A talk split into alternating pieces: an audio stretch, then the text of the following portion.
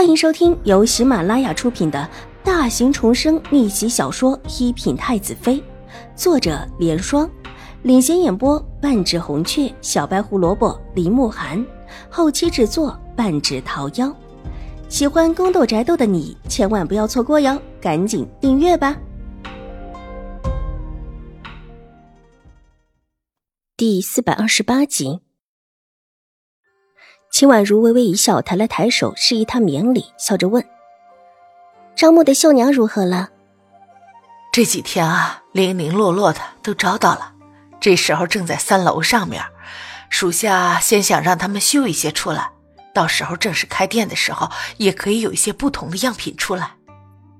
董大娘伸手指了指楼上，道：“这样的安排很合理。一楼、二楼营业，三楼就是绣娘们干活的地方。”有一些极珍贵的料子是不允许绣娘们带回去的，有这么一个可以干活的地方是必须的。况且还有一部分想直接成衣的，也需要在这里完成。秦婉如点了点头，那就辛苦董大娘了。二小姐客气了，如果不是您，属下这个时候还在江州，不但贫困无依，而且秀儿的巧还……属下多谢二小姐知遇之恩。董大娘向着秦婉如深深一礼，把从心里的感谢化为行动。一边的董秀儿也跟着一起行礼。董大娘客气了。现在，我们打算什么时候正式开店？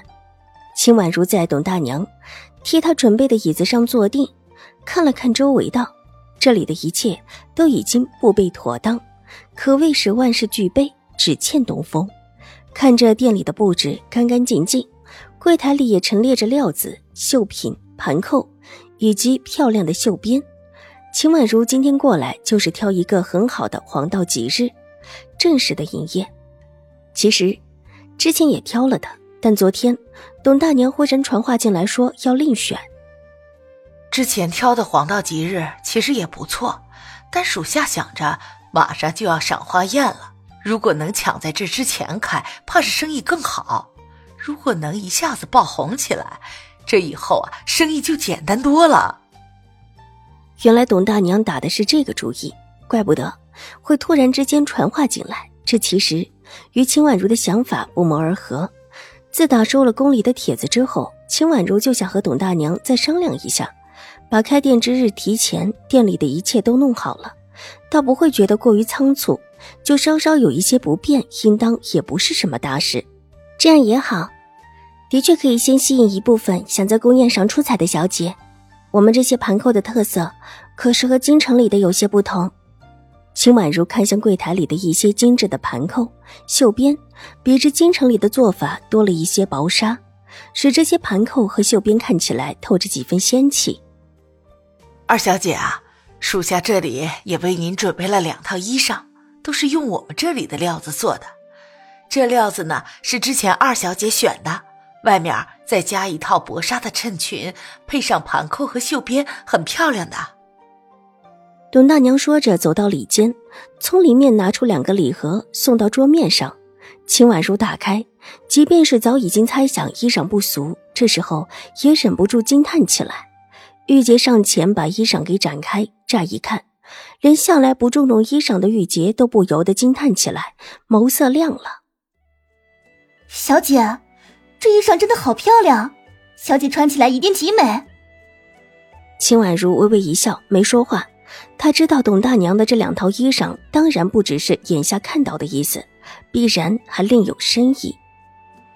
二小姐容色过人，而这两套和京中不同类型的衣裳一穿，立时会使这衣服越发的出彩。到时候二小姐只需说这衣裳是蝶衣斋所制就行。董大娘意味深长道：“董大娘的目光落在秦婉如那张一嗔一喜的绝美小脸上，这样的衣裳很仙，但配上秦婉如的容色，却是相得益彰。董大娘相信自己的眼光，只要二小姐穿上这样的衣裳，必然会让衣料、款样名动京华，狄一毡的名头也会立即打开。即便之前没有多少人知道，不会有多少小姐来这里选衣裳。”但经过这一次宴会之后，自家狄一斋的名声便会打出去。那，就这么办。明日开门如何？好，就明白。那二小姐明日可会过来？董大娘问道。秦婉如是这家店里的东家，明面上可是董大娘。我自会来看看的，但可能不一定进店来。秦婉如微微一笑，正巧他明天还没有想到一个好的借口出府。自家店铺开张，别人不知道，祖母和母亲却是知道的。自己出门一次也很合理，即便不能够直接的抛头露脸，但暗中看看也是需要的。好，属下这里啊，其实已经准备妥当，就得二小姐试下。董大娘笑着道，满心的欢喜，越发的觉得当初跟着眼前这位小主子进京是一件明智的事情。不像有一些东主不懂装懂，而且还在边上指手画脚，以外行指使内行，办得成事才怪。而秦婉如是放手让董大娘去做，而且还在一些事情上给董大娘一些合理的建议。至于某些事情上面想法还是不谋而合。对于这一点，董大娘真的很欣慰。和这位二小姐相处的越久，她就越不敢小看这位二小姐。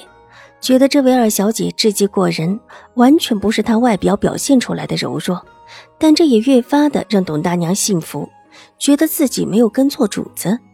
至于董秀儿一事，让董大娘对秦婉如越发的死心塌地起来。接下来，两个人就一些开店的事宜又做了一些细致的讨论。